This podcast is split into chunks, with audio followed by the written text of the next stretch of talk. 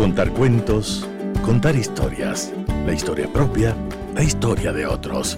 Desde este momento en Radio Sucesos, Déjame que te cuente. Déjame que te cuente. Un programa conocido por Gisela Echeverría Castro. Muy buenos días, amigas y amigos de Radio Sucesos. Bienvenidas y bienvenidos. ¿Cómo están ustedes en esta mañana? Para mí, como siempre, alegre. Yo alegre de estar aquí, contenta de poder compartir con ustedes el programa y leer sus mensajes, trabajar con sus inquietudes, con sus puntos de vista, contar también sus historias. Y justamente el día de hoy vamos a hablar de un tema que me habían sugerido, que me habían o que me surgió, mejor dicho, me surgió de la inquietud de alguna oyente que nos escribió lo siguiente, miren ustedes. Buenos días con todos, excelente programa. Por favor que mi pregunta sea anónima. A mi esposo últimamente le han venido ideas de experimentar cosas diferentes, lo pone entre comillas. Me ha mencionado en varias ocasiones que una de sus fantasías siempre ha sido verme disfrazada de policía y esposada a la cama. Incluso hasta me ha enviado fotos de lo que quisiera hacer. Yo no me siento cómoda con esto. Y le he expresado mi rechazo, pero él insiste. A veces pienso que incluso él está frecuentando a otra mujer. Tenemos ocho años de casados.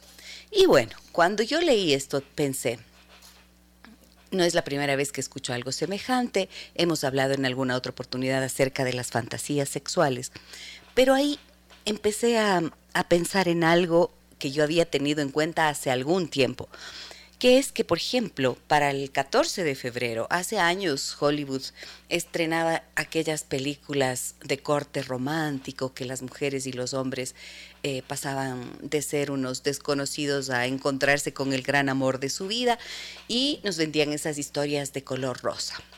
Pero a partir de el estreno de Las 50 sombras de Grey, todo cambió. Empezó a estrenarse las películas de la película de Las 50 sombras de Grey se estrenó un 14 de febrero. Yo dije, algo esto significa en términos culturales. Hay cambios, hay cambios. Así que hoy vamos a hablar de esto. ¿Hay acaso una cultura de las 50 sombras de Grey asociado, asociada a la vida sexual de las personas? Estará con nosotros el doctor David Monar, que es psicólogo clínico, terapeuta familiar sistémico especializado perdón, en psicopatología. ¿Para qué? Para poder con él conversar, analizar y por supuesto ir resolviendo y respondiendo estas preguntas e inquietudes de nuestros amigos y amigas oyentes. Gracias, como digo siempre, por su confianza y por acompañarnos a través de 101.7 FM y en internet también www.radiosucesos.fm. Bienvenidas y bienvenidos. Déjame que te cuente. Déjame que te cuente. Mon Laferte y Juanes interpretando esta canción, Amárrame. Creo que tiene que ver un poquito quizás con esta, este tema del que vamos a hablar en esta mañana y le doy la bienvenida a mi querido amigo y colega el doctor David Monart, psicólogo clínico, terapeuta familiar sistémico, especializado en psicopatología. Buen día, David, ¿cómo estás, querido amigo? buenos días, qué gusto nuevamente compartir este espacio contigo y con todas las, todas las personas que te siguen. Muchísimas gracias. Bueno, nos habíamos, habíamos tenido una conversación previa, ¿verdad? Para poder mm, un poco conversar sobre este tema que yo te proponía. Y tú me decías, ay, espérate, tengo que ver la película, tengo que eh, hacer algunas cosas antes de eh, que podamos hablar y analizar. Y yo te explicaba que mi inquietud para poder hablar de esto surgía de haber visto cómo de los estrenos hollywoodenses que abarcaban películas de corte romántico, eh, se pasó a que en la fecha del 14 de febrero se estrenara películas como Las 50 sombras de Grey. Y yo quería mm, tratar de entender contigo mm, cómo esto puede haber eh, incidido en lo que significa la vida sexual de las personas. Y quiero compartir contigo un, un mensaje que nos llegó y que, que fue justamente en el que me basé un poco para pensar en esto. Mira lo que nos dicen. Buenos días con todos lo compartí hace un ratito, excelente programa. Por favor, mi pregunta que sea anónima. A mi esposo últimamente le han venido ideas de experimentar cosas diferentes. Me ha mencionado en varias ocasiones que una de sus fantasías siempre ha sido verme disfrazada de policía y esposada a la cama. Incluso hasta me ha enviado fotos de lo que quisiera hacer. Yo no me siento cómoda con esto y le he expresado mi rechazo, pero él insiste. A veces pienso que incluso está frecuentando otra mujer. Tengo, tenemos ocho años de casados. Entonces, claro, de esto podríamos decir, ajá, la pornografía. Pero, ¿cómo has visto? Em, ¿Cómo ves esto? Yo lo ligué inmediatamente con las 50 sombras de Grey. Pensé inmediatamente en esta reflexión que había hecho hace algún tiempo. Pensé, es probable que es, haya habido un cambio cultural que se ve expresado en los medios de comunicación, en productos culturales, en productos comunicacionales y que de repente van permeando, ¿verdad?, en la vida de las personas y en este caso en su sexualidad. ¿Qué piensas de este planteamiento que te hago para empezar? Bueno, querida dice, eh, claro, tuve que eh, regresar y ver, ¿no es cierto?, de qué se trataba bien esta obra. recuerdo que el, el momento en el que fue lanzado este, este libro, eh, cuando ibas a veces a, ciertos sitios, ¿no? Como una peluquería o, u otros espacios, veías a mujeres leyendo este, este, este texto, ¿no? Y, claro, si tú te pones a pensar, mm, si es que se convirtió en un fenómeno a nivel global, eh, algo tenía que, algo tenía que, que, algo enganchó a la gente con esto, ¿no? Mira que la, autora, ¿no es cierto?, eh, en el 2012 fue nombrada por la, por la, revista Times como una de las personas, de las 100 personas más influyentes del planeta. Entonces, que esto quiere decir, ¿no es cierto?, que algo estaba ahí atrás. No, solamente era un, libro de erotismo, eh, sino que tal vez eh, fue este, este doble mensaje, ¿no?, de poner algo erótico subido, subido de tono, ¿no?, eh, mezclado con este arquetipo de, de Cenicienta y el príncipe, ¿no? y, sumado a esto mucha publicidad. Entonces, claro, se generó un boom, ¿no? Y desde donde tal vez ahora se, se regresa a ver incluso las relaciones, como tú dices, afectivas y románticas, es decir, imbuidas de prácticas que en un punto, como pone tu, eh, esta persona que, se contactó contigo, eh, en un punto, ¿no es cierto?, en donde nos ponemos a pensar cuáles son también los límites. Y, yo creo que ese es, eso tal vez es lo que uno tiene que ponerse a ver en, la, en la, primera etapa de, de, ver cómo se hace la lectura de esta obra. La propuesta pasa por analizar los códigos de representación de las novelas, ¿verdad? En sintonía con los modelos contemporáneos de comercialización de la feminidad. Esto está muy asociado al estilo de vida, o sea, a la experiencia sexual que las personas pueden tener como un valor de venta. La finalidad, ¿cuál va a ser? Ver, analizar de qué modo esa comercialización de la sexualidad femenina, em, si bien parecería como que puede, suena como a democratización y mayor acceso y libertad para las mujeres, sin embargo su vivencia en el espacio íntimo suele ser distinta muchísimas veces, la mayoría de veces, a lo que se ve allí. Mira, que se hizo un estudio en España que aseguraba que las costumbres de las mujeres españolas respecto al sexo cambiaron después de la publicación de la trilogía de las 50 sombras de Grey. Y esto es bien significativo porque pues es como que se mm, habla a partir de entonces se habla con menos tabú de estos temas. Pero ¿de qué se trata realmente eh, las 50 sombras de Grey? Hay personas que me dicen, ay, es que esto es sadomasoquismo. ¿Es esto sadomasoquismo lo que este, te, es, las 50 sombras de Grey propone, David? Mira, de alguna manera el tema central no es del amor, sí es del sadomasoquismo. ¿no? Es, no es del amor, dijiste, es que se te perdió un poquito la voz, no es del amor. Sí, no es, no es, del amor, no es del amor, sino es de hecho es un tipo de práctica sexual, ¿no? Que por eso te decía, se revierte de alguna manera, ¿no es cierto? Eh, o, está, eh, o está investido de alguna manera de de, romance, ¿no? Y más bien yo creo que el, el si tú ves la obra o, analizas bien la película, el enamoramiento y estas fases románticas más bien apalancan esta, estas diferencias en, en, las estructuras de poder de la relación. Si bien es cierto, en una primera fase, como te das cuenta, eh, se puede convertir en algo novedoso, atractivo, estimulante, ¿no? siempre está en juego eh, como se ve la, autonomía de uno de los miembros. Ya veremos justo cómo se da esa dialéctica, porque tú te vas dando cuenta cómo cada uno, ¿no?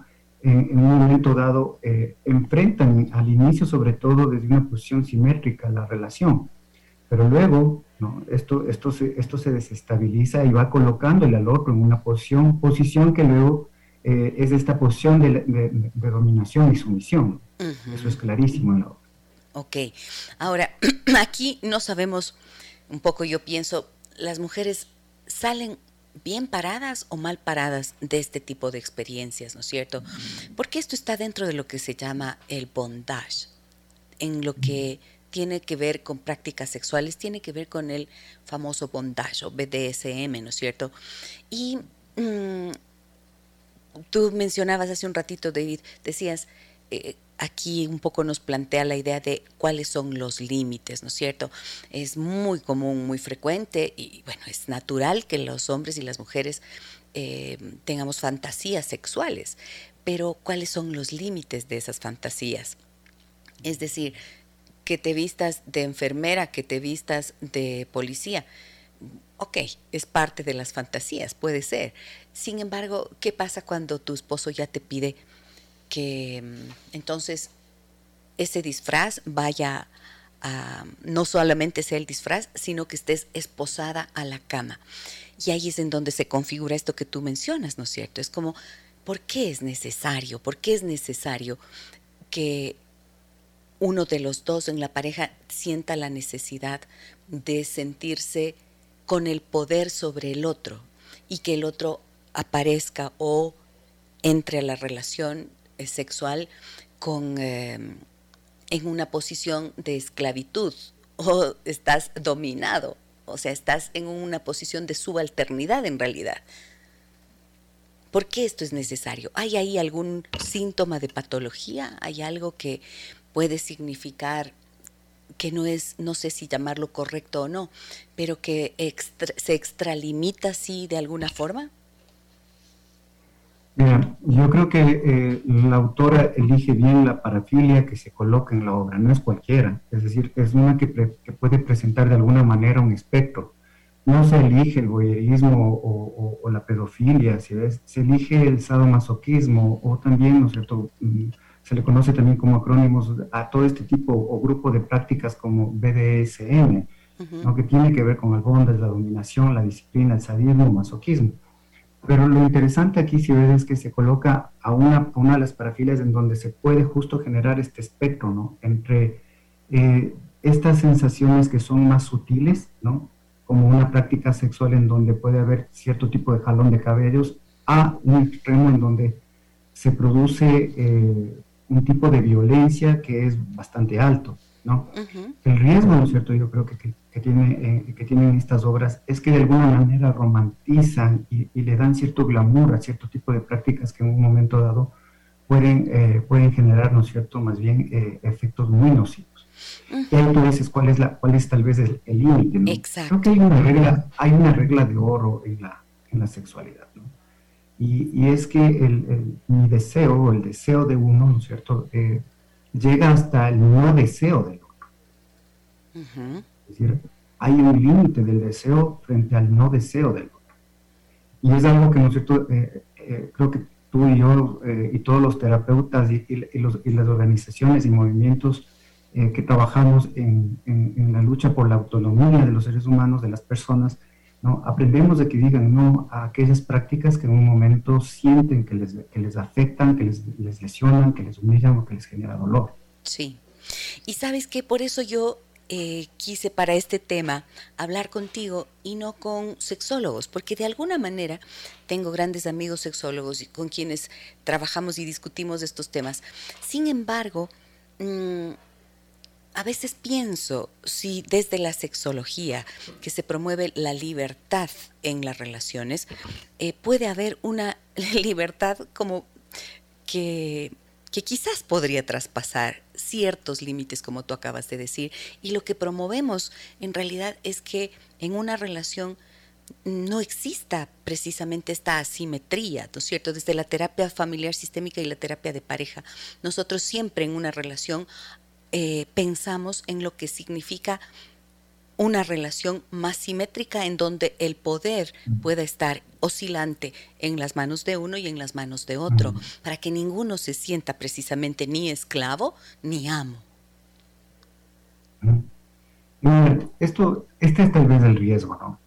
como tú ves, la, la, la, novela erótica o la literatura erótica o la, o la película, ¿no? los filmes eróticos, tienen esta posibilidad justo de estimular la fantasía, el deseo. Por supuesto, eso, eso, eso puede más bien nutrir en un momento dado a la pareja. En, ese sentido, justo es, tal vez esas, esas son las líneas que uno tiene que, que pensar, pero que no se vuelvan luego difusas cuando eh, se quiere imponer ¿no? el, ese deseo, ¿no? Como tú dices, ¿qué ocurre cuando en un momento dado, en una relación que es simétrica, eh, luego se quiere romper esta, esta relación simétrica, ¿no? Eh, y justo con cierto tipo de prácticas, ¿no? En un momento dado, si tú te pones a ver, y nosotros conocemos muy bien esto, la pareja intenta ser totalizante con el otro, y tal vez esta es la búsqueda, ¿no? y empieza esta lucha. Esta lucha en un momento dado eh, genera heridas, genera dolor, ¿no? porque la pareja cuando, cuando entra en una lucha, que tú sabes que puede durar a veces incluso años, ¿no? se generan heridas para intentar romperle al otro, hacer que pierda las fuerzas, eh, romper sus argumentos para que eh, pierda ese piso y de alguna manera el otro imponga. Entonces eso yo creo que son los riesgos que se juegan aquí, porque luego qué ocurre cuando aparece el temor por ejemplo, la pérdida de una relación. Se establece justo, ¿me entiendes?, esta relación muy disonante, ¿no? Eh, en un punto incluso complementaria. Eh, una cosa, ¿no es cierto?, es entrar en estas prácticas a través de lo que se llama juego de roles, ¿no? Y es, ok, estamos de acuerdo y de alguna manera eh, esta, esta, novela intenta generar esto, ¿no? hacer notar como que existe un consentimiento. Pero fíjate que antes de, ese consentimiento, que es firmado además, ¿no? que esto es bastante significativo, donde tienes que eh, prácticamente renunciar a algo a través de, ponerlo en blanco y negro. Eh, ese, ese, renunciamiento se da, si tú te das cuenta, después de apalancar eh, un nivel de alto enamoramiento y de seducción, es decir, cuando el otro ya siente una fuerte sensación de pérdida. Entonces, en ese momento, ¿no es cierto? Cuando le quitas eh, eh, o se quita la figura eh, amada o, del deseo, esa sensación de pérdida que en un punto las parejas pueden sentirlo incluso como la muerte, ¿no? Va a ceder para luego volver a, tener esa relación y, recuperar el vínculo con esa persona. Y ese es el punto en el que la relación se vuelve completamente asimétrica. Ahora, en esa asimetría, eh, a mí me preocupa un poco esto de la búsqueda, esta combinación, esta mezcla eh, de o asociación de la búsqueda del placer con el dolor, porque finalmente es así, ¿no es cierto? Es, si estamos hablando de sadomasoquismo, quiere decir que dentro de, de la relación sexual, las prácticas tienen que ser, eh, tienen un componente de, mm, que pasa por infringir dolor al otro y ese dolor se vuelve placentero. Y allí tú, desde esta especialidad que tienes en psicopatología, yo quiero que me expliques, David, y nos digas a los... Eh, a todos los amigos que nos escuchan y amigas que nos escuchan, si esto tiene un componente psicopatológico o no. Mira, creo que es claro, ¿no es cierto?, que cuando hay cierto tipo de prácticas en donde se ponen ciertos límites, lo que se busca es controlar el dolor, ¿no? Es decir, y este dolor generalmente cuando se busca controlar de alguna manera es porque en un punto de tu vida sufriste un dolor incontrolable. Es decir, en un momento dado se pudo haber generado un nivel, ah, en, un nivel un, un, dolor psíquico, emocional, que pudo haber sido tan desbordante que no quieres volver a experimentar eso. Entonces, a veces este tipo de prácticas, ¿no es cierto?, nos introducen a esas sensaciones de dolor en donde de alguna manera existe cierto control. Pero fíjate que el dolor, ¿no es cierto?, se mezcla en ese sentido con algo placentero. Es decir, casi como un, es como un antídoto, ¿no?, hacia el dolor. Entonces, el placer, de alguna manera, es este analgésico emocional que permite vivir el dolor de manera controlada. Es decir, se tiene ya algún tipo de control frente a eso. Claro. Y esto nos remite siempre a este tipo de heridas que, por ejemplo, justo en los personajes se colocan, ¿no? Eh, el los personajes principales tienen historias bastante traumáticas, ¿no? Eh, heridas infantiles, eh, existe, existen abandonos, ¿no? Hay unas sensaciones importantes de abuso en, en la adolescencia, es decir, hay situaciones bastante, bastante, bastante graves, pero que además, si te das cuenta, que tienen que ver con la sensación de, de, impotencia, ¿no? Entonces, esa sensación de impotencia y de, absorber el dolor eh, sin un filtro hace que muchas veces en la vida adulta intentemos conectar el dolor y el cambio de manera controlada. Y, más, y, mejor aún si ves si es que se utiliza un antídoto que tiene que ver con el placer.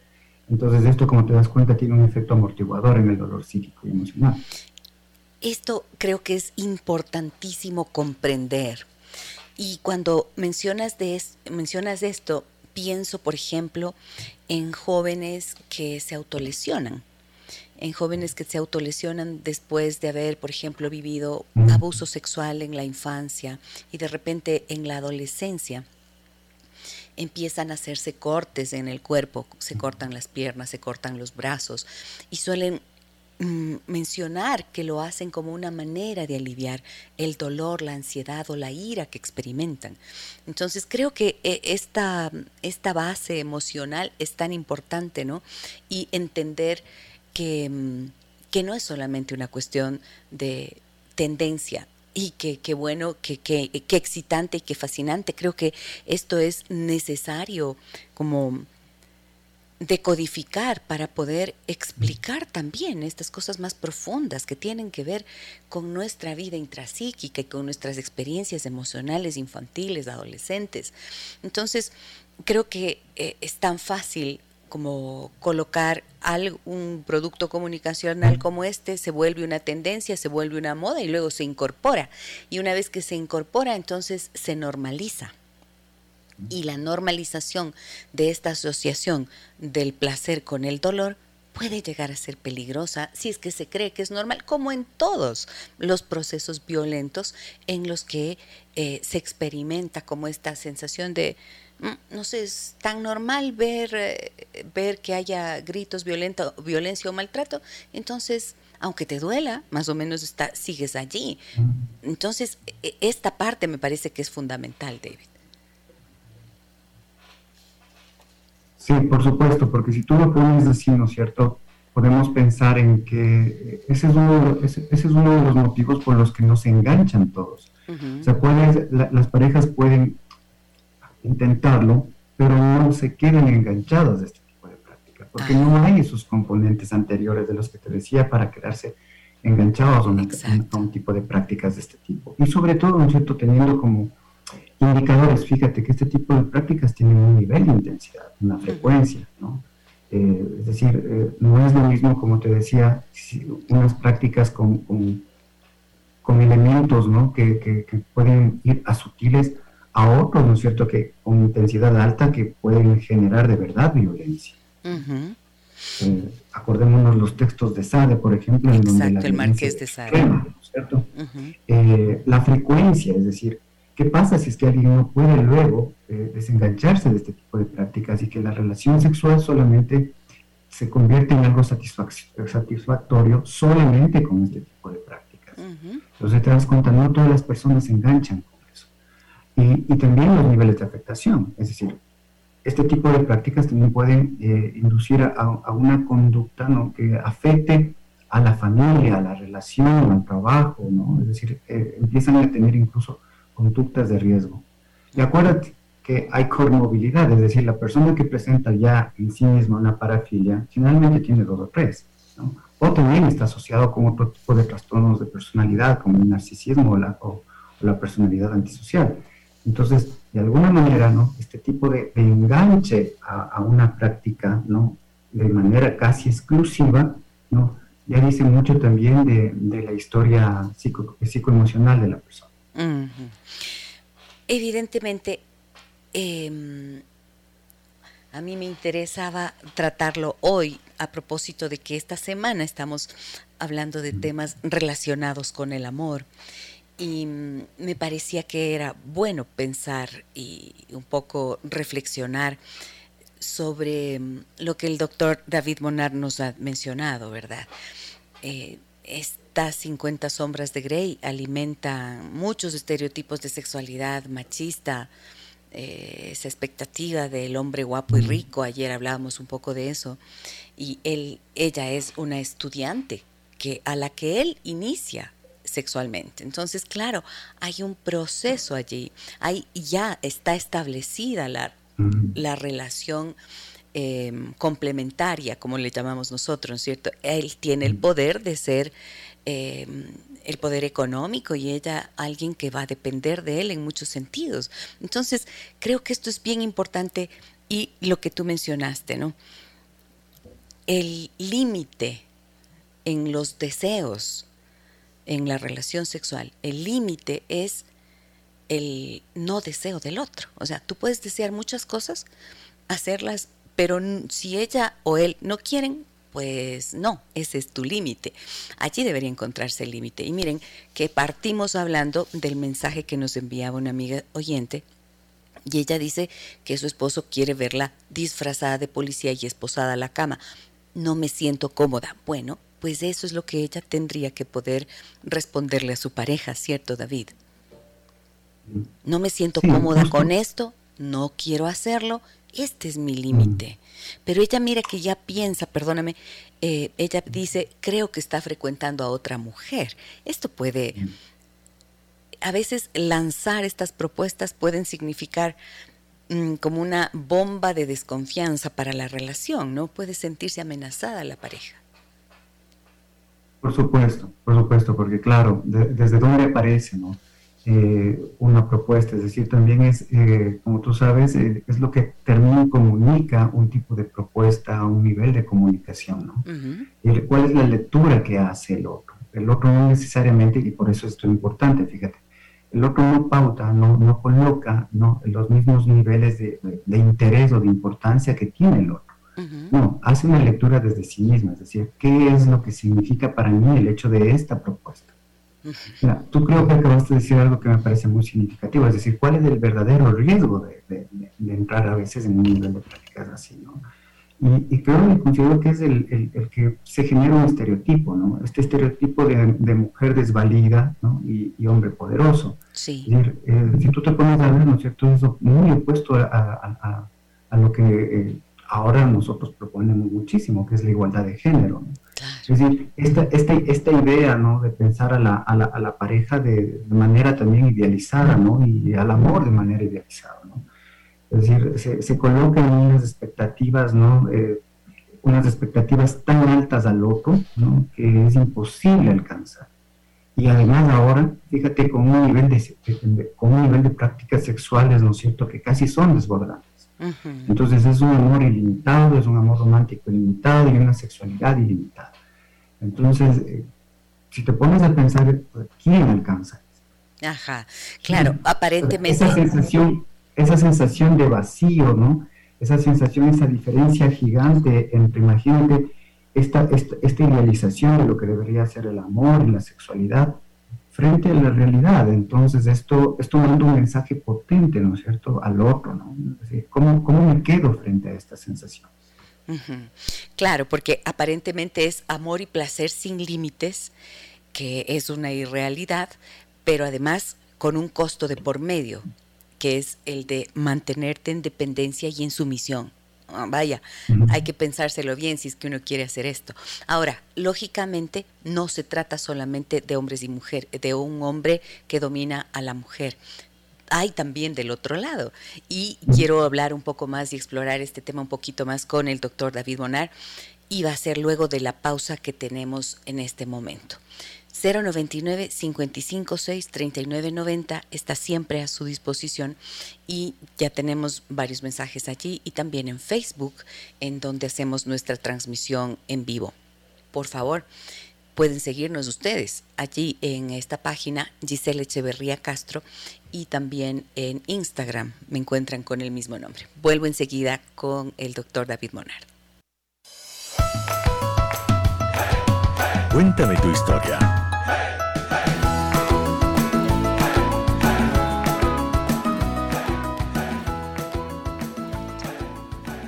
La cultura de las 50 sombras de Grey. ¿Ya la han visto? ¿Vieron? ¿Les interesó? ¿Les contaron? ¿Les dijeron sí, sí, mejor no? ¿Qué pasó? ¿Están de acuerdo o no con esto? Em, ¿Les resulta intolerable o les resulta atractivo, interesante? Pueden contárnoslo al 099 55 6 39 90. Esta película pasa por un estudiante de se trata de un estudiante de literatura que inicia un romance atrevido con un hombre de negocios que es controlador y con gustos sexuales que se encuentran en esa frontera del dolor y del placer. De esto estamos hablando en esta mañana con el doctor David Bonar, psicólogo clínico, terapeuta familiar sistémico, especialista en psicopatología. Y ya lo mencionaba él en la primera parte de la conversación. Hay un límite hay un límite entre el deseo que una persona tiene al interior de su relación de pareja en términos sexuales y ese límite es el deseo o no deseo de la persona. Si la persona no la pareja no desea hacer algo, tiene absoluto derecho para decir no. Y sin embargo, muchas veces hay temor de decir no a la exploración de estas o dar paso a estas propuestas. Hay temor de decir no. Muchas veces he escuchado en consulta que, por ejemplo, dicen, es que me da miedo que se vaya con otra. Me, da miedo que se vaya con alguien que sí lo complazca. ¿Qué piensas de esto, David? Mm. Y justo, ¿no es cierto? Acabas de colocar la palabra, la, la, palabra que es la llave para que se genere esta diferencia de la que hablábamos en función de la relación asimétrica.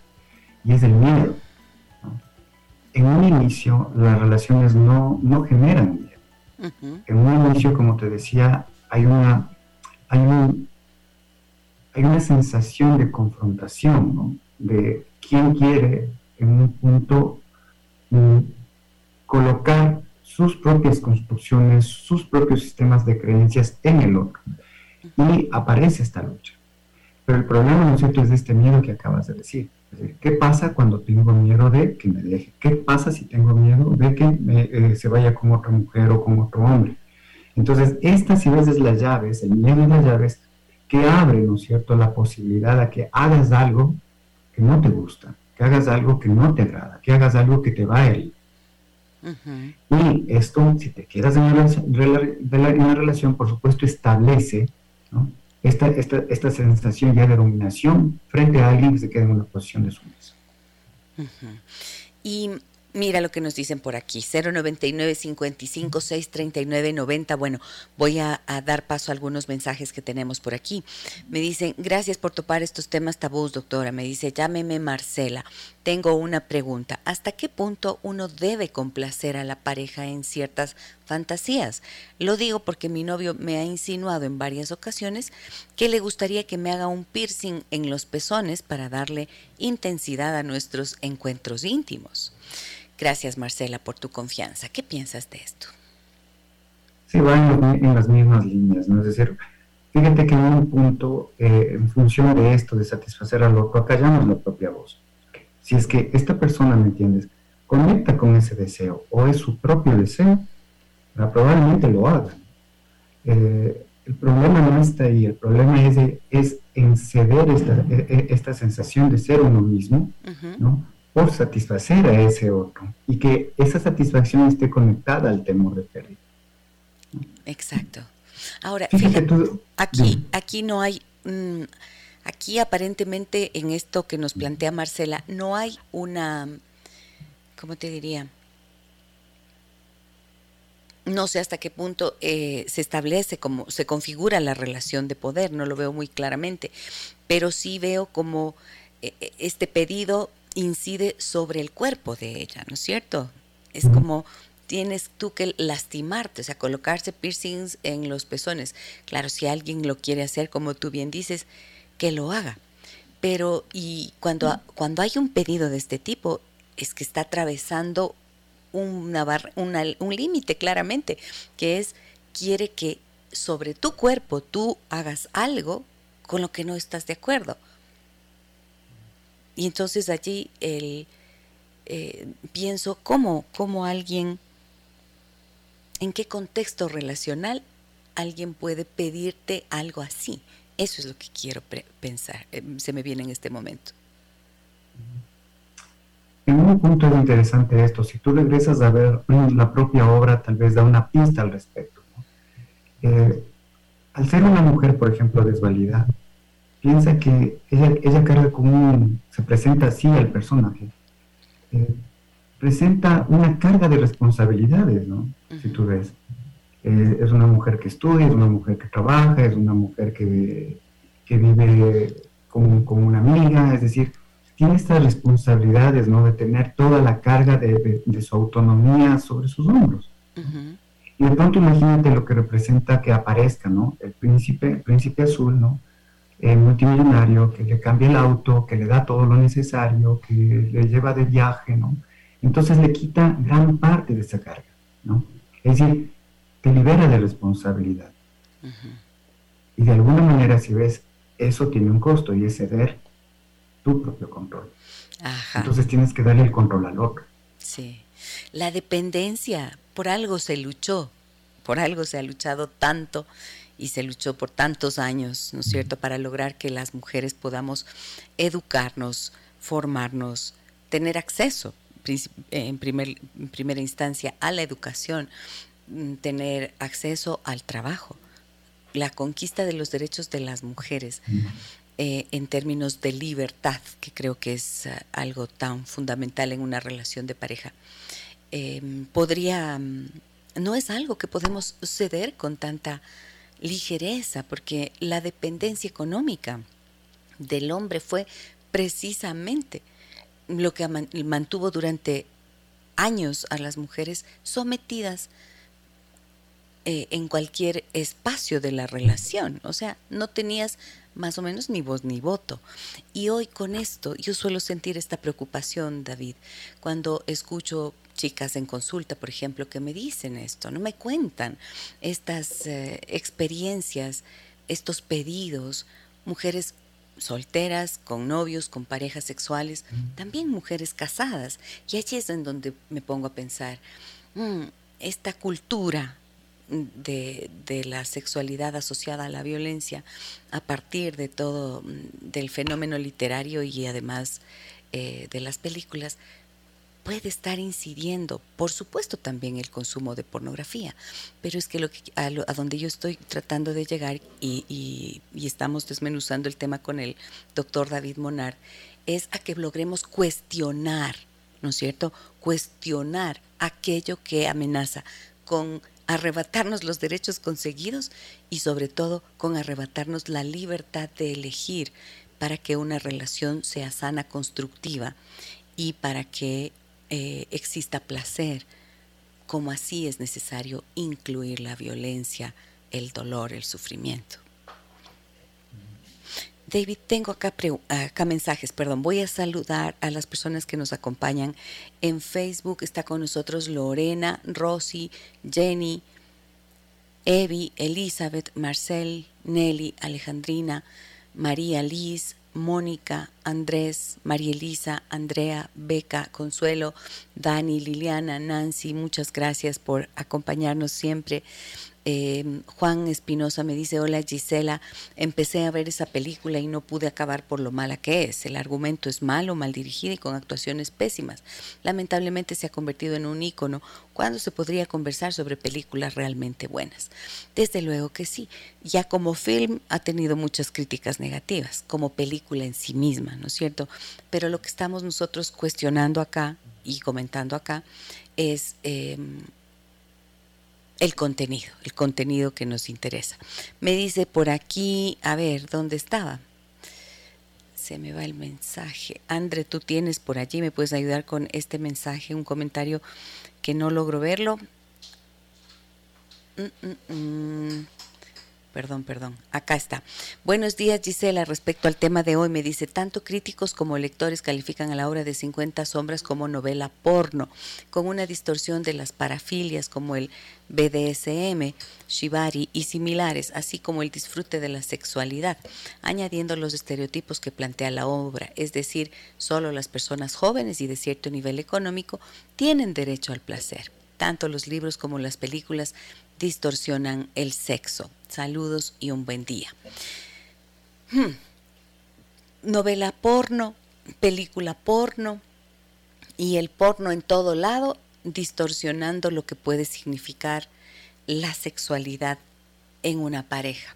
Dentro de lo que es la psicopatología, David, puedes mencionar si puedes mencionar cuáles pueden ser eh, las consecuencias entonces de, del consumo de este tipo de productos y de, de la pornografía en sí misma a nivel de la relación de pareja.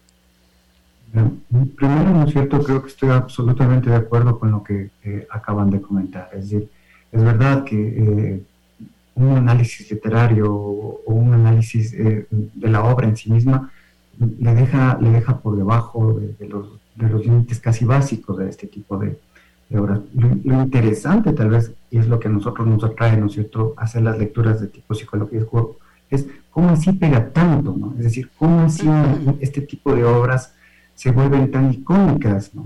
Y esto más bien refleja que las estructuras relacionales, ¿no? De alguna manera están estructuradas desde algunos de estos componentes que presenta, presenta esta obra.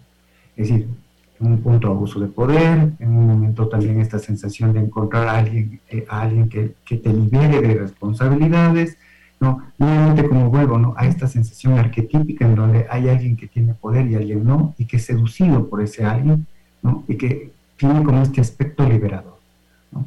Eh, sin hacer notar, por supuesto, el, el, costo que se termina, que se termina pagando el, el, costo a largo plazo, como te das cuenta, bueno, mediano y largo plazo, es la renuncia en un momento dado a la, a la, a la, a la propia autonomía, ¿no? a esta sensación de, de, de, poder tener, ¿no es cierto?, esa posibilidad de elección.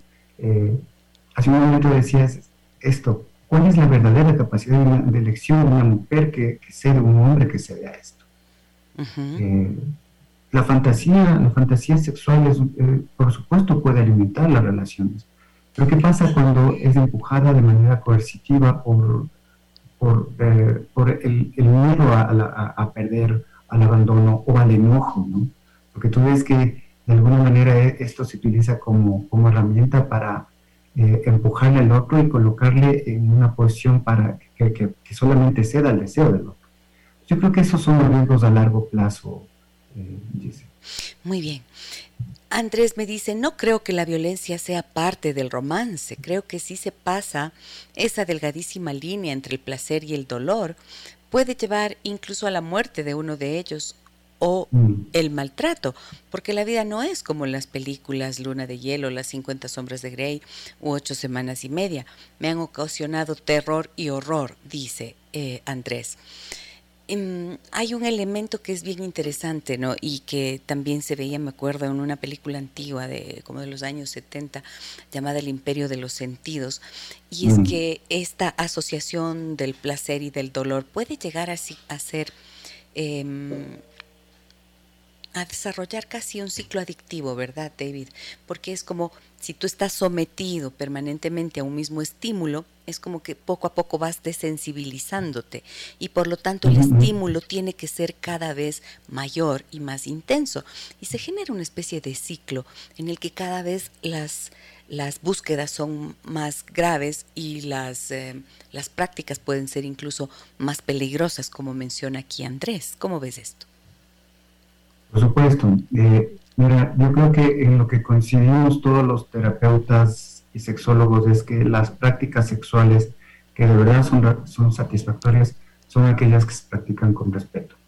es decir, este reconocimiento al otro como otro. Y creo que en la vida real eso es lo que a largo plazo sostiene a las buenas relaciones. Eh, el hecho, ¿no es cierto?, de lo que tú acabas de decir es así. Cuando uno entra en, círculos en donde se empieza a estimular algo, el cerebro empieza a generar un, proceso de adaptación en donde luego eso que se hace ya no satisface. Entonces hay que subir un poco más. es, decir, es un poco más de consumo de pornografía, es un poco más de violencia, es un poco más de cada cosa. Acuérdate, ¿no es cierto?, que cierto que no está colocado en la obra, pero eh, el uso, por ejemplo, de palabras o es, Exacto. es decir, la sexualidad no está exenta de eso, en el sentido de este tipo de prácticas, eh, tiene una tendencia también a la humillación, tanto emocional como psicológica, porque el otro lo que está adquiriendo es poder, le está colocando en la posición de esclavo. Entonces, eh, no tenemos que olvidarnos, ¿no es cierto?, que de alguna manera este tipo de obras romantiza este tipo de prácticas y ese es el cuidado que tenemos que tener. Eso es, eh, ahí es en donde hay que colocar la alerta. Mira lo que me dicen aquí en Messenger, me dicen, Gisela, buen día, qué terrible tema. A mí me pasó algo con mi novio hace algunos años. Ya no estoy con él actualmente, pero él me propuso que practicáramos bondage yo me animé un poco también estimulada por esta película. Lo que pasó, lo que pasó en muy poco tiempo es que él empezó a golpearme y cuando le dije que iba a denunciarlo, me dijo que yo había aceptado y que ya no había vuelta atrás. Ahí me di cuenta del error que había cometido. Logré salir de esta relación denunciándolo, pero él también me denunció. Él dijo que yo también lo había golpeado para poder tener sexo y que yo le había manipulado psicológicamente para que él accediera. Creo que entrar a estas cosas muchas veces puede ser como meterte a un pozo del que es muy difícil salir. Todavía después de cinco años de haber terminado, sigo tratando de sanar las heridas que esto me dejó. Tengo 36 años. Gracias por topar estos temas. Es muy difícil que en los medios se hable de cosas como estas y ustedes lo hacen desde un punto de vista profesional. Gracias y éxitos en el programa. Mm, me dice, dime Lina, muchísimas gracias Lina por tu confianza y por compartir. Mira lo que nos cuenta Lina. O sea, un pozo sin fondo, violencia que ya se desborda. Él le dijo, tú aceptaste, por lo tanto ya no hay vuelta atrás. Y cuando ella quiso salir, denuncia y luego ella también es denunciada. O sea, se te puede ciertamente complicar la vida, ¿no? Es que va, a ir saliendo de las manos, porque eh, sabemos, ¿no es cierto?, la función de nuestra práctica, de lo que vamos oyendo siempre en, la clínica, que la violencia, el, las, el típico, la típica práctica que tiene que ver con, con las posiciones libres simétricas de poder, solamente van creciendo, ¿no? No, no decrecen. Es decir, lo único que hace que que en un punto es la parada en seco en un momento la, separación y a veces la terminación de la relación, como en el caso de la chica. Buenos días, me dicen acá, David. Gracias por este tema tan interesante. Soy Javier y en ocasiones sí he experimentado lo mencionado con mi pareja, siempre y cuando los dos estemos de acuerdo. Incluso en alguna ocasión una de mis novias me pidió que le diga groserías y hasta que la escupa. Todo depende de lo que compartan en pareja y la confianza que se tenga. Saludos. Mm. O sea, ah, eh, ¿qué digo? Mm. O sea, me, cuestiona, ¿no es cierto? Y me deja un poco así mm. fría cuando leo esto, porque quiero decir, eh, dentro de la sexualidad humana entendemos que sí, es verdad, eh, dicho en otras palabras lo que había mencionado el doctor eh, David Monard, mm, si los dos están de acuerdo y existe un consentimiento, entonces aparentemente, eh, pues sí, se puede, si los dos están de acuerdo y son adultos, ¿no es cierto? Entonces, de acuerdo, todo se supone que está permitido en la relación y por eso esta persona nos dice, todo depende de lo que compartan. Y sin embargo, eh, el uso de las groserías, como dice, y hasta que la escupa. Alguna vez me dijo en consulta, una pareja me contaba, ella me contaba que se había cansado porque de, la relación sexual con su pareja, porque él le pedía que ella orinara sobre su cara para que pudiera tener relaciones sexuales. Entonces, justo de eso se trata, pues cuáles son los límites y qué hay debajo de esto como para que sea necesario esta combinación. ¿Qué piensas de este mensaje que nos escribe Javier? Como te decía, en un momento dado, es lo que también te comunica, ¿no? Es decir, eh, este tipo de peticiones, si te das cuenta, tienen que ver con algo que conecta profundamente, es que no sale de la nada, ¿no? No es una práctica que solamente surge y se me ocurre hoy, ¿no? Eh, el colocarse en una posición de humillación, de sumisión, en donde se vayan encima, ¿no es cierto?, de, la sensación de respeto, que utilicen, ¿no es cierto?, el cuerpo y que en un momento lo dejen. Tiene, tiene que ver muchas veces con esta historia, ¿no? Es decir, no surge de la nada, no se le ocurre a cualquiera esto, ¿no? en, ese sentido, en un momento dado, eh, las parejas también se encuentran, dice, como nosotros sabemos decir. Es decir, no es que es uno con otro nada más, es decir, nos aprendemos a reconocer. Es decir, alguien que tiene este tipo de prácticas justo se va a encontrar con alguien en esta búsqueda de pareja, con alguien que también tiene las mismas, las mismas características. Acuérdate que el sadomasoquismo no son más que dos caras de la misma moneda, ¿no? cara y cruz, ¿no? Es decir, esto, esto lo que implica, ¿no es cierto?, es que eh, también se van a encontrar personas que probablemente, como los personajes de la obra, son personajes heridos de, manera profunda.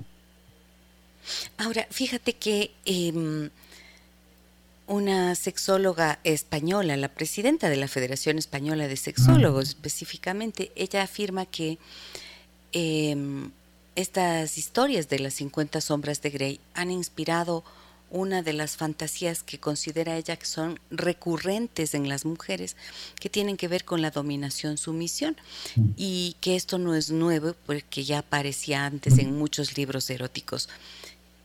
¿Tú crees que efectivamente esa sea una de las fantasías más recurrentes de mujeres? Sí, en, el DSM-5 se reporta que la, dentro de las parafilias, ¿no? porque hay un listado de parafilias, eh, la ¿Qué es una parafilia, David, para que quede perfectamente claro? Es una práctica sexual extraña que en un momento dado, ¿no es cierto?, puede usar el, el, cuerpo del otro u objetos, ¿no?, desplazar el deseo a otros objetos y que en un momento dado pueden generar un, tipo de malestar.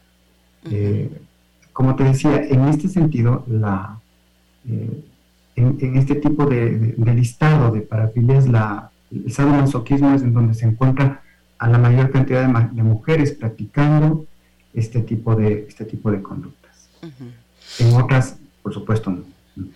Y entonces cuando la relación se invierte y cuando las mujeres son eh, las que actúan como dominatrices, que se llaman. Eh, ¿Qué ocurre allí? Cuando es la mujer, cuando la relación se invierte y el hombre es el dominado. Exacto, exactamente lo mismo, ¿no? Como te decía, hay este juego, hay este juego del control y del poder, ¿no? Es decir, hay uno que cede, ¿no? Ojo que cuando ceden, eh, se encuentra mucho en hombres que incluso pueden ser muy poderosos, ¿no? En la vida cotidiana, y que en este juego, porque es un juego de roles, ¿no? asumen la posición de sumisión. no necesariamente es que tenga características sumisas en la vida cotidiana. En el juego, en el juego en sí mismo, pueden ser personas que eh, tienen posiciones altas, económicas, sociales y, de poder, pero que en, en, este tipo de prácticas sexuales eh, asumen posiciones más bien sumisas, en donde hay alguien que les, que les controla. Entonces lo que hacen ellos es ceder el control y por lo tanto también, cuando yo he conversado con personas que tienen este tipo de características, es lo que te decía, no, hay una sensación de la liberación de las responsabilidades. De eh, seas hombre o seas mujer. Exacto. Porque al fin y al cabo el, el acto sexual es como el lugar en donde quizás los seres humanos podemos llegar a ser más vulnerables, ¿no? Porque estamos exponiéndonos por completo. No es solamente eh, el cuerpo o el deseo, es que también están allí tus pensamientos, tus sentimientos, tus experiencias, tu sistema de creencias, todo entra en juego en, una, en la sexualidad, ¿verdad?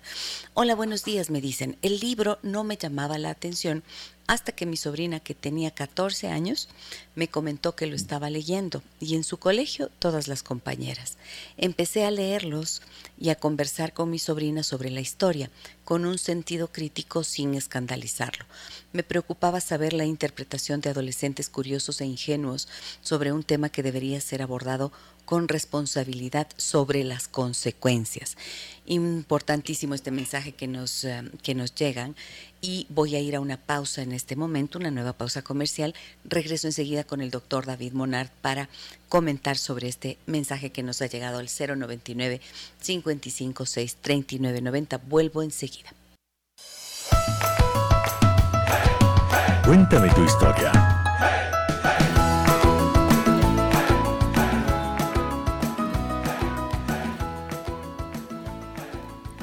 La cultura de las 50 sombras de Grey. De eso hablamos en esta mañana. ¿A propósito de qué? Mm, mi perspectiva inicial era, bueno, ¿será que esto ha incidido, no? Este fenómeno literario de las 50 sombras de Grey y luego las películas incidieron de alguna forma en la práctica sexual a mí me llamó la atención, como les contaba al inicio, que en lugar de las películas románticas típicas hollywoodenses eh, que se estrenaban un 14 de febrero, eh, luego pasaron a hacerse los estrenos de las películas de las 50 sombras de Grey, justo en esa fecha. Algo dice, ¿no? De esto. Y de eso hablamos en esta mañana con el doctor David Monar. Me parece importantísimo este mensaje que nos habían enviado, que dice, el libro no me llamaba la atención hasta que mi sobrina, que tenía 14 años, me comentó que lo estaba leyendo y en su colegio todas las compañeras. Empecé a leerlos y conversar con mi sobrina sobre la historia con un sentido crítico sin escandalizarlo. Me preocupaba saber la interpretación de adolescentes curiosos e ingenuos sobre un tema que debería ser abordado con responsabilidad sobre las consecuencias. Primero, gracias por la confianza. Segundo, qué bueno que una tía o un tío, no sé quién, eh, quién nos escribe el mensaje, se haya tomado ese tiempo para conversar y hacer ese análisis crítico con eh, esta adolescente de 14 años. ¿Cómo ves esto tú, David? 14 años para leer este libro. Claro, y es, que se trata de esto, querida Jesse, se trata justo de poner temas que son complejos, porque permite, cierto?, que las personas puedan regresar a ver con diferentes ojos, no por el hecho solamente de aceptar, sino de conocer.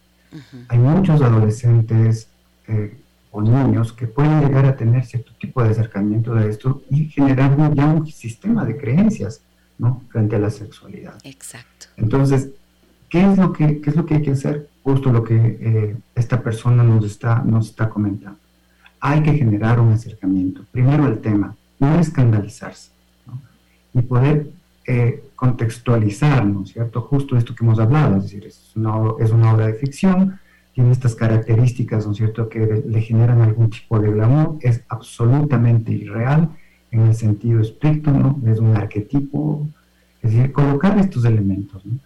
Y por último, si es que no nos damos totalmente, ¿no es cierto?, eh, o no tenemos a veces la capacidad para abordar estos temas, mira, por, por miedo, por vergüenza, ¿no? Enseñarles a los niños a los, y a los adolescentes a reconocer, ¿no? Estos límites que hablábamos de lo que sentimos que es y que no es agradable, ¿no? Y que tienen el derecho siempre a decir no, que tienen siempre la posibilidad de decirle al otro no lo que tú deseas, siento que me hace daño, siento que me afecta. Y aprender a poner ese límite. A veces solamente, si es que los padres enseñan eso, ya es bastante. Si es que luego se avanza y se genera más bien un tipo de pensamiento crítico frente a ese tipo de, entradas, de, creencias que vienen desde el exterior para, para, poderla, para poder generar un, una lectura crítica, mejor aún.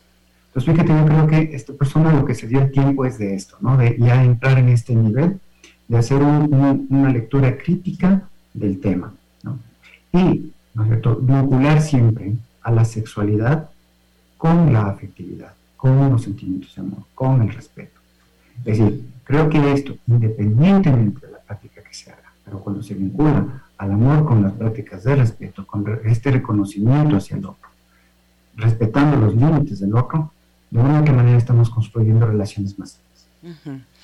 David, tú mencionaste em, claramente que existen heridas profundas, ¿no es cierto?, en el pasado de las personas que pueden adherirse a este tipo de prácticas. Y, mencionabas también, no todo el mundo acepta, no todo el mundo, no todo el mundo eh, le interesa o, se va a ver atraído hacia esto. Y esto quiere decir que hay una diferencia entonces en el tipo de heridas emocionales. Es cierto que todos las traemos, pero habrá unas que pueden ser más o menos graves y que dependiendo de cuáles sean, se van a notar en la vida adulta de cierta forma, ¿cierto? Entonces, ¿cuáles son, de acuerdo a tu experiencia, eh, aquellas heridas emocionales que suelen estar debajo de estas historias? Porque hay personas que pueden vivir abandono y no necesariamente desarrollar una parafilia, ¿cierto? Sí, exacto. Finalmente, este tipo de prácticas están conectadas con alguna herida, ¿no es cierto?, en las etapas infantiles eh, o incluso también adolescentes que tienen que ver con violencia o abuso. Es lo más usual. Generalmente cuando yo he topado este tipo de casos y encuentro y regresamos, eh, generalmente hay este tipo de heridas que se generan en, estas etapas tempranas. Así es, y esto es súper importante porque mira, yo he visto algo, eh, algunas veces me he encontrado en consulta con esto. Em, por ejemplo, muchachas que han elegido parejas en las que asumen esta posición de sumisión y que en su adolescencia, por ejemplo, alguna me encontré hace tiempo, una muchacha de 12 años que durante 6 años vivió el, la violación constante de su padrastro. Mm. Y más adelante como que encontró precisamente una pareja que era mayor que ella y tenía cierta predilección por, em, por prácticas sexuales en las que ella volvía a ser esa misma adolescente abusada. Y mm, ella me decía, a mí al principio me gustaba, pero cuando ya llegó a consulta, cuando llegó es que tenía la vida bastante hecha trizas y sentía que su corazón ya no podía soportar más.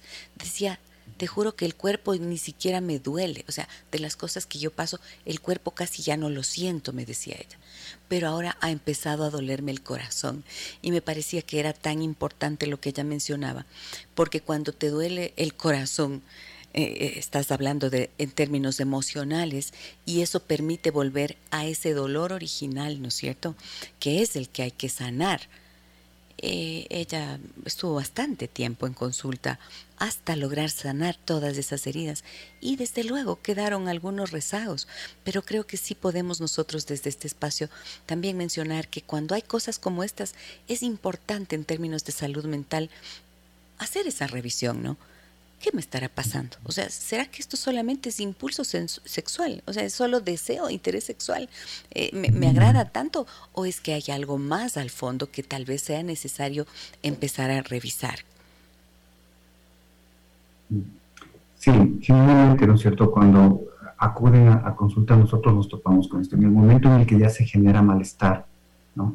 Y acuden a consulta y nos cuentan sobre su historia, generalmente hay estas heridas atrás y es súper interesante, dice que lo que yo he visto que cuando incluso ya se tratan esas heridas iniciales, ¿no? la persona siente que ha sanado, las prácticas de alguna manera desaparecen, ya no hay ese gancho. Exacto. Sobre todo cuando, cuando tiene que ver con estas conexiones que hablábamos, que pueden ser excesivas, en donde aparece eh, prácticas que, que, tienen que ver con eh, dolor, dolor, este dolor físico, eh, psíquico y de humillación. Es decir, esta pérdida en un momento de las sensaciones de control del cual, ¿no es cierto?, hace, eh, hace sentir a la persona que eh, es impotente frente a. Exactamente. por el otro lado, también acuérdate que se replica también desde el dominador, ¿no es cierto?, estas actitudes, en cambio, un tanto, que, pueden convertirse en un punto incluso en grotescas, en función de, la posición sádica. Me dicen por acá en el 099 55 639 90. Estos inventos de la modernidad los ha creado gente insatisfecha que no ha logrado placer en una sexualidad sana y satisfactoria donde prime el amor. Si el día tiene 24 horas, solo piensan en esto porque nada les satisface, totalmente ajenos a una vida plena. Hmm. Mm. Quiere decir que entonces es tan importante, ¿verdad?, ampliar el concepto de la sexualidad. Eh, desde el trabajo que nosotros hacemos y, por ejemplo, cuando yo mm, trabajo con padres y cuestiono los códigos de la pornografía que están claramente ya insertados en las prácticas sexuales de muchos adolescentes y jóvenes, eh, suelo decirles precisamente que el placer es parte de la búsqueda de los seres humanos, ¿verdad, David? Sin embargo, hay que hablar, ampliar el concepto del placer y hacer que esto que nos mencionan, o sea, que la, para que la vida sea plena, si solamente se concentra en la búsqueda del placer sexual, se pierden todos los otros aspectos. Entonces, ¿de qué plenitud se puede hablar? Por supuesto, el, el, foco en una, en, una, sola actividad, ¿no es cierto? Eh, y esta es una de las cosas como que sabemos que categoriza, eh, si es que de una u otra manera eh, existe una patología. Es decir, si es que empieza por el foco que se pone a una, a una práctica, si es que esto hace que desenfoques en otras. Es decir, que pierdas esta, este, este enfoque hacia, hacia la familia, hacia lo laboral, es decir, que prácticamente, ¿no es cierto?, esto empiece a abrumar todos los espacios de tu vida. Entonces, claro, ahí estamos hablando de, un tipo de práctica que está eh, dentro de lo patológico. Eh, me dicen por aquí, buenos días, un abrazo muy fuerte. Te saluda Evita desde Imbabura. Por favor, ¿cómo hablar con un hijo adolescente de sexo y de tener novia? Puede tratar ese tema, gracias. Lo tratamos justo, lo tratamos justamente el día martes. Evita, busca en, en nuestro en el muro de mi Facebook, allí están todos los programas que hacemos acá. Así que allí tienes bastante información. Tenemos una entrevista con la doctora Marie France Merlin en la que abordamos ese tema, qué pasa cuando nuestros adolescentes se enamoran, nuestros hijos adolescentes se enamoran y allí vas a encontrar, ojalá, información muy válida. David, entonces, poder identificar si hay un foco concreto en un eh, eh, solamente en un aspecto como podría ser esta práctica sexual que combina el dolor y el placer, podría ser uno de los indicadores, tú decías, ¿no es cierto? Solamente estar pensando en ello y enfocados en ello.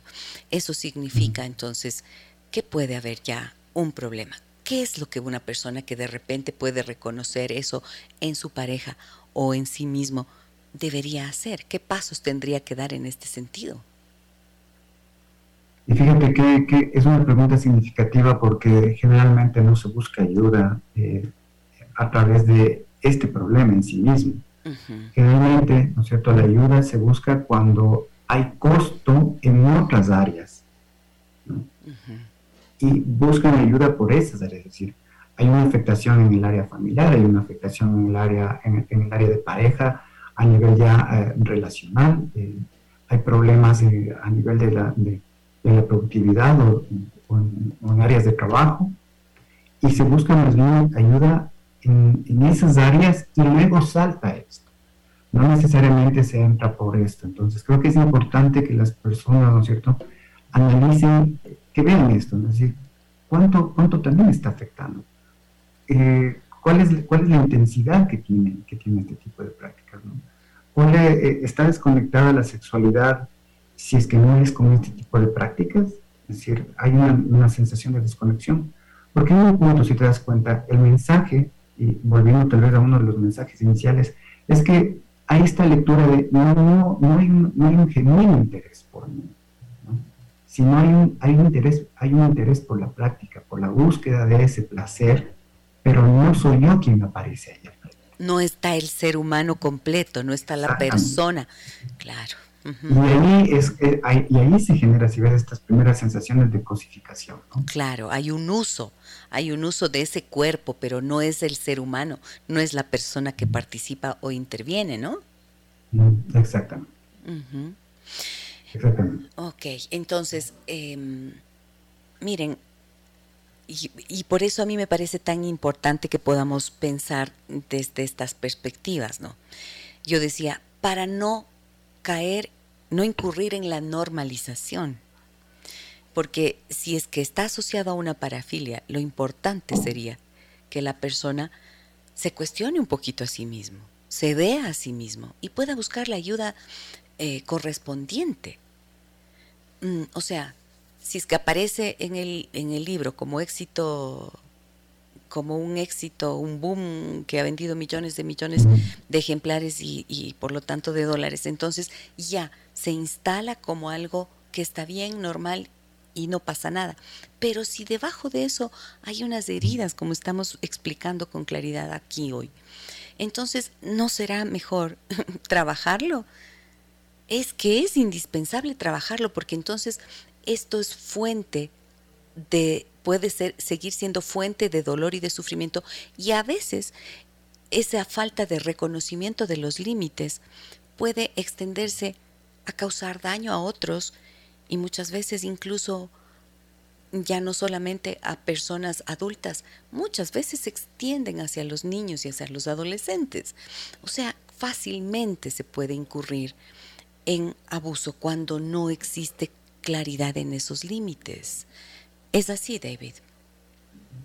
Por supuesto, mira, yo creo que lo que acabas de decir es muy importante. Tenemos que aprender a cuestionar. Es decir, no porque algo se popularice, no porque algo sea un boom de ventas, no porque esté recorriendo todos los medios, quiere decir que está bien. Tenemos que aprender a hacer lecturas críticas de esos productos que vienen, ¿no?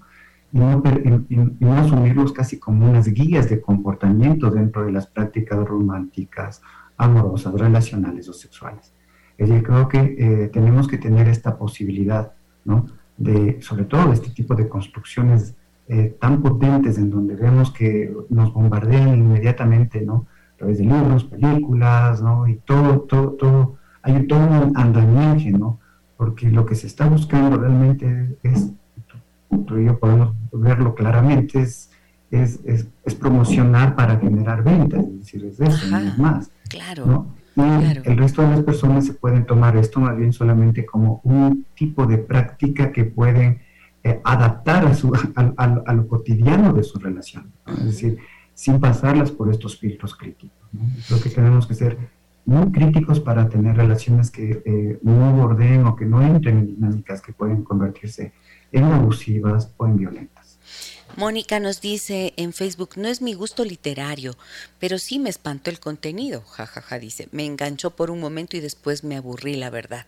Saludos, gracias, Mónica. Paola dice, hola Gise, un abrazo.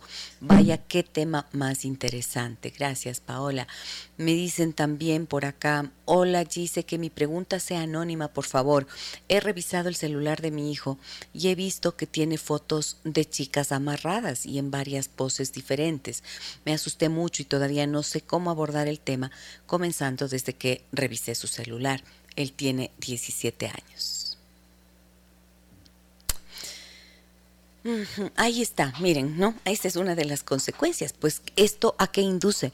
A una distorsión de la sexualidad, a una mm, normalización y, no sé, a los 17 años empiezas por aquí, jóvenes que puedan vincularse a este chico, ¿qué va a pasar? O sea, aquí eh, creo que es eh, urgente que mamá pueda hablar esto, ¿no? No sé si quien me escribe es hombre o mujer, no sé si es el papá o la mamá, eh, pero ¿qué pautas podrías darle a este padre o madre que nos ha escrito planteándonos esto, David? Mira, estos son los riesgos, ¿no? De un acceso tan, tan temprano, claro. tan temprano, tan potente, que, puede distorsionar el sistema de creencias sobre la sexualidad, ¿no? Eh, sobredimensionarlo en el sentido de cuál sería este tipo de prácticas, ¿no? E intentar abordarlo, imagínate, con, una chica también adolescente. Exacto. Eh, con, el, riesgo del, efecto que puede tener, ¿no es cierto?, en, el psiquismo y en la afectividad de, un adolescente. Fíjate si hace un momento nos escribíamos de lo que entendiera una mujer de más de 30 años y, fue, y se sintió muy afectada, ¿no? Afectación que le ha durado años. Entonces, piensa eh, este nivel de afectación en, una muchacha adolescente, en un chico adolescente. Correcto. Entonces, yo creo que por eso es importante, ¿no es cierto?, hablar de la sexualidad vinculada siempre al afecto, ¿no? al amor, de manera respetuosa. Es decir, si es que los padres no hacemos esto, eh, los sistemas de creencia solo se instalan porque no les estamos generando filtros críticos. ¿no? Ok, esto ya llegó, eso está en sus manos, ¿no? ya no hay nada que hacer con eso, ya tuvo esa entrada. Pero por supuesto, en cambio, los padres tenemos la responsabilidad en un momento dado de colocar temas, este tipo de temas y hablarlos críticamente. Y también creo... No juzgando, no, no juzgándolo, ¿no? O sea, no haciendo que el otro se, se atrinchere, sino generando un nivel de argumentación en donde el otro se permita pensar sobre el respeto, sobre sobre el cuidado del otro. Y sobre las consecuencias, ¿no? Las consecuencias, que pueden tener. En el otro. En el otro y también en sí mismo. Correcto. si es que está, si es que está, si es que existe una sexualidad, ¿no es cierto? Que está eh, sobredimensionada, ¿no? también va a sentirse afectado. Es decir, nunca va a encontrar un nivel de satisfacción, porque todo está en un nivel absolutamente idealizado. Entonces, en la, en, en, la, en la, realidad no va a encontrar esto, y por lo tanto hay un alto, un alto contenido de insatisfacción que irá llevando de relación en relación. ¿no? Es decir, ese es el riesgo. Sí, y creo que también es importante que los padres coloquen una serie de preguntas, ¿no es cierto?, en, en sus hijos, en sus adolescentes, que les permitan ver con claridad aquello y que también pongan su punto de vista. O sea, preguntar, ¿qué piensas tú de esto? He visto, y mamá, ya viste el teléfono celular, ya lo revisaste, te toca afrontar, ¿no es cierto? Decir, mira hijo, yo vi esto, sí, me permití hacer esto y encontré esto. Entonces, tal lo que cual nos estás explicando acá, me, haces, me asusté, sí, porque una mamá tiene derecho de decir cómo se sintió frente a lo que vio y decir con toda claridad, o sea, a ver, ¿de qué se trata? Explícame cómo así ¿Qué es lo que hay allí? ¿Qué piensas de esto? Y también poner en, em, como tú decías, cuestionarlo, quiere decir, ¿cómo así eh, te interesa o cómo así tienes fotos de chicas amarradas? ¿Qué, es lo que hay debajo de esto? Porque me parece que, mm, e inclusive ahí me parece que te sería necesario, si es que ella siente que le abruma demasiado el tema, buscar, ¿no es cierto?, un espacio terapéutico en donde puedan eh, facilitarse esta conversación, este diálogo y los límites.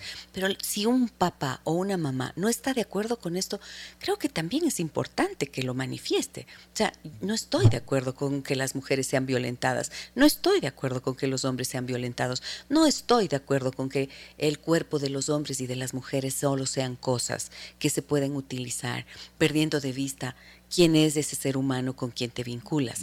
¿no? Me parece que un punto de vista, un criterio también es sano y le ayuda al chico a reconocer. Exacto, y por eso si ves este tipo de temas y de conversaciones, no se debe esperar en, adolescencias tardías, ¿no? sino bien tempranas. Tempranas. Es decir, son esas etapas iniciales de formación, ¿no? donde ya la sexualidad se puede empezar a tratar e introducir, ojo, no, en sí mismo la, la, relación sexual, o hablar de, sino hablar de los componentes relacionales los componentes éticos, relacionales, que son los que luego, ¿no es cierto?, también ejercen dentro de la sexualidad. Es decir, no desvincularlos, no permitir, ¿no es cierto?, que la sexualidad esté como un eslabón suelto. Mira, nosotros eh, eh, sabemos bien, muy claramente que en un momento dado la sexualidad está dentro del lo que trabajamos siempre con, eh, en terapias de relaciones de pareja, eh, está extremadamente vinculado siempre con, con, el nivel afectivo y con el nivel de los compromisos. Es decir, esto no se desata nunca. Entonces uno tiene que enseñar a los hijos desde edades muy tempranas, ¿no es cierto?, estos elementos relacionales, ¿no? que hacen que las relaciones sean Si es que queda ese eslabón como suelto por miedo, por no saber cómo topar, entonces los padres tenemos una responsabilidad también de formarnos. Correcto. Hemos estado en algunos seminarios y cursos sobre sexualidad, ¿no? y hay algo que tiene que ver con, por ejemplo, con la fantasía, ¿no? que si bien es cierto puede estimular la relación, pero hay fantasías que es preferible dejarles en fantasía, no convertirlas en realidad, por las consecuencias que pueden traer. Entonces, también tenemos que tener esta posibilidad, ¿no es cierto?, de poner freno a ciertas cosas que pueden dañar la vida relacional. Sí, totalmente de acuerdo. Y ojo, por eso hablamos de estos temas aquí, por eso propongo estos temas y por eso invito a personas como eh, el doctor David Monar que hoy nos acompañe para tener criterios claros. A veces andamos desorientados, a veces nos dejamos llevar por esas eh, modas y esas, esas tendencias que terminan, mejor dicho, convirtiéndose en modas. Y y a veces se puede ceder también a las presiones externas. Entonces, no, es importante formarse un criterio, tener claridad, documentarse, escuchar, investigar, educarse, para que podamos, eh, no solamente porque la responsabilidad que tenemos con nuestros hijos es indispensable asumirla, sino porque como seres humanos también, hombres y mujeres, adultos, también están expuestos, estamos expuestos a cosas y es importante tener eh, claridad sobre cómo actuar ante eso. Me dicen acá, y el último mensaje que voy a leer, porque ya no nos da el tiempo, me dicen buenos días, muy buen tema. Les cuento, me considero una mujer bastante independiente, autónoma, no tengo problema en hacerme cargo de mis acciones y de sus consecuencias, pero cuando estoy en la intimidad, tengo la tendencia de ser o adoptar una actitud sumisa, y lo peor es que lo disfruto. Me encantan los hombres de carácter fuerte o imponentes en la intimidad, pero en la vida diaria esas actitudes no las soporto. Bueno, creo que aquí hay una diferencia importante, ¿no es cierto? Una cosa es que mm, le estimulen los hombres de carácter fuerte o imponentes a ese límite de la violencia. ¿Cómo ves esto, mm. David? Sí, por supuesto, está bastante marcado, ¿no? Es decir, eh, el riesgo, como hablábamos, ¿no es cierto?, es de, traspasar estos límites que en un momento dado son líneas difusas, ¿no? En donde se pasa sin darse cuenta a, posiciones de, en donde existe violencia y donde de, alguna u otra manera el otro busca imponerse. Y ojo, no necesariamente solo en la vida, en la vida íntima, sino también en la vida relacional, que es lo que es de hecho lo más usual. Muy bien. ¿De qué te has dado cuenta en esta conversación, doctor David Monar? Bueno, como siempre, lo que este tipo de temas son temas que a veces son difíciles de tratar, no por el hecho de la complejidad del tema, ¿no? sino al contrario, que implican eh, este regresarse a ver ¿no? y ver cómo estamos manejando esos temas en lo cotidiano, ¿no? en lo relacional, con la pareja, con los hijos. Es decir, cómo, mira, a veces pensamos que los hijos los formamos en todas las áreas, ¿no? Eh, los, mandamos a sus escuelas, a sus colegios, para que se formen académicamente, les damos valores y principios. Eh, hablamos de un sinnúmero de temas, incluso ahora sobre conductas adictivas o no, sustancias, pero sobre sexualidad, sobre una ética relacional, ¿no? en función de la sexualidad. Son temas que los padres a veces no abordan, ¿no? y que se necesita generar confianza para poderlo hacer. Decir, confianza en el sentido de que debemos estudiar, debemos investigar. Ahora tenemos una gran posibilidad que nos genera así el, Internet. Y yo siempre digo a los padres, ¿no es cierto?, que están preguntando sobre este tipo de temas, investiguen, hay que leer, hay que entrar a ver seminarios serios, ¿no es cierto?, de personas, de psicólogos o sexólogos que hablan sobre los temas, de cómo se habla temas de sexualidad con los niños, con los adolescentes, formémonos. Es decir, si pasamos a veces horas viendo redes sociales, sentemos en una, buena conferencia, ¿no es cierto?, de cómo se, se trabajan estos temas con nuestros hijos. Y esto, ¿no es cierto?, apliquemos. Y vamos a darnos cuenta de que mientras más pronto lo hagamos, ¿cierto?, más impacto vamos a tener en su sistema de creencias. Muchísimas gracias al doctor David Monard por acompañarnos en esta mañana. Yo me di cuenta hoy de cómo la vida sexual de las personas puede mm, ser un tema tan difícil de escuchar. El otro día me decía alguien, eh, alguien eh, que vino a mi consulta me dice, dice, yo lo oigo en la radio y a veces dice, me asusto de los temas que topa, pero creo que son necesarios. Miren que uno se puede asustar cuando los coloca sobre la mesa y los dice en alta voz, pero es que hay un submundo en el que esto ocurre y que muchísimas veces, ¿no es cierto? Y que muchísimas veces desde ese silencio pasan cosas que no quisiéramos que pasen. Mira, dice, todos los días, todos los días, en canales de, de televisión vemos violencia extrema. Vemos cómo aquí en nuestro país un ser humano mata a otro con la mayor frialdad.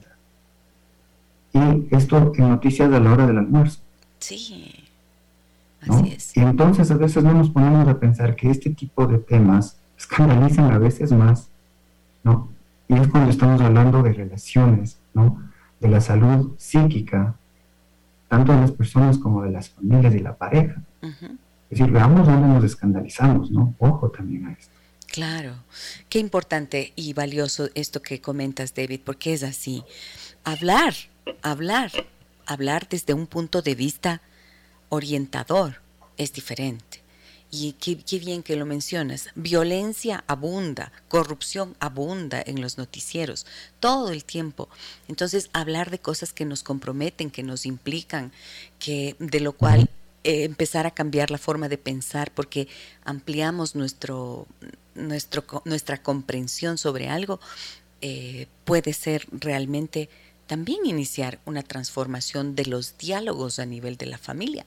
Uno puede colocar estos temas y decir, mira, utilizar desde la educomunicación, que es una de mis líneas de especialidad precisamente, proponemos eso, ¿no?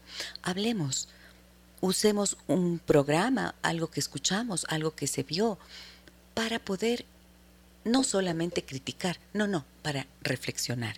De eso se trata. Mil gracias por ayudarnos a reflexionar, doctor David Monar. Como siempre es un gusto charlar contigo y poder aproximarnos a estos criterios cada vez más y mejor. Em, justamente me dicen acá la represión generalmente desde la religión es lo que provoca desviaciones. Bueno, ya estos mensajes me llegan al requete final, ya no los voy a poder procesar, pero mañana nueve y media estaremos nuevamente con ustedes a través de 101.7 Radio Sucesos. Un abrazo muy grande a todos y todas. Em, nos reencontramos el día de mañana. Soy Giselle Echeverría. Las historias que merecen ser contadas y escuchadas. Historias que conmueven, historias que inspiran. Mañana, desde las 9 y 30, déjame que te cuente. Déjame que te cuente. Con Gisela Echeverría Castro.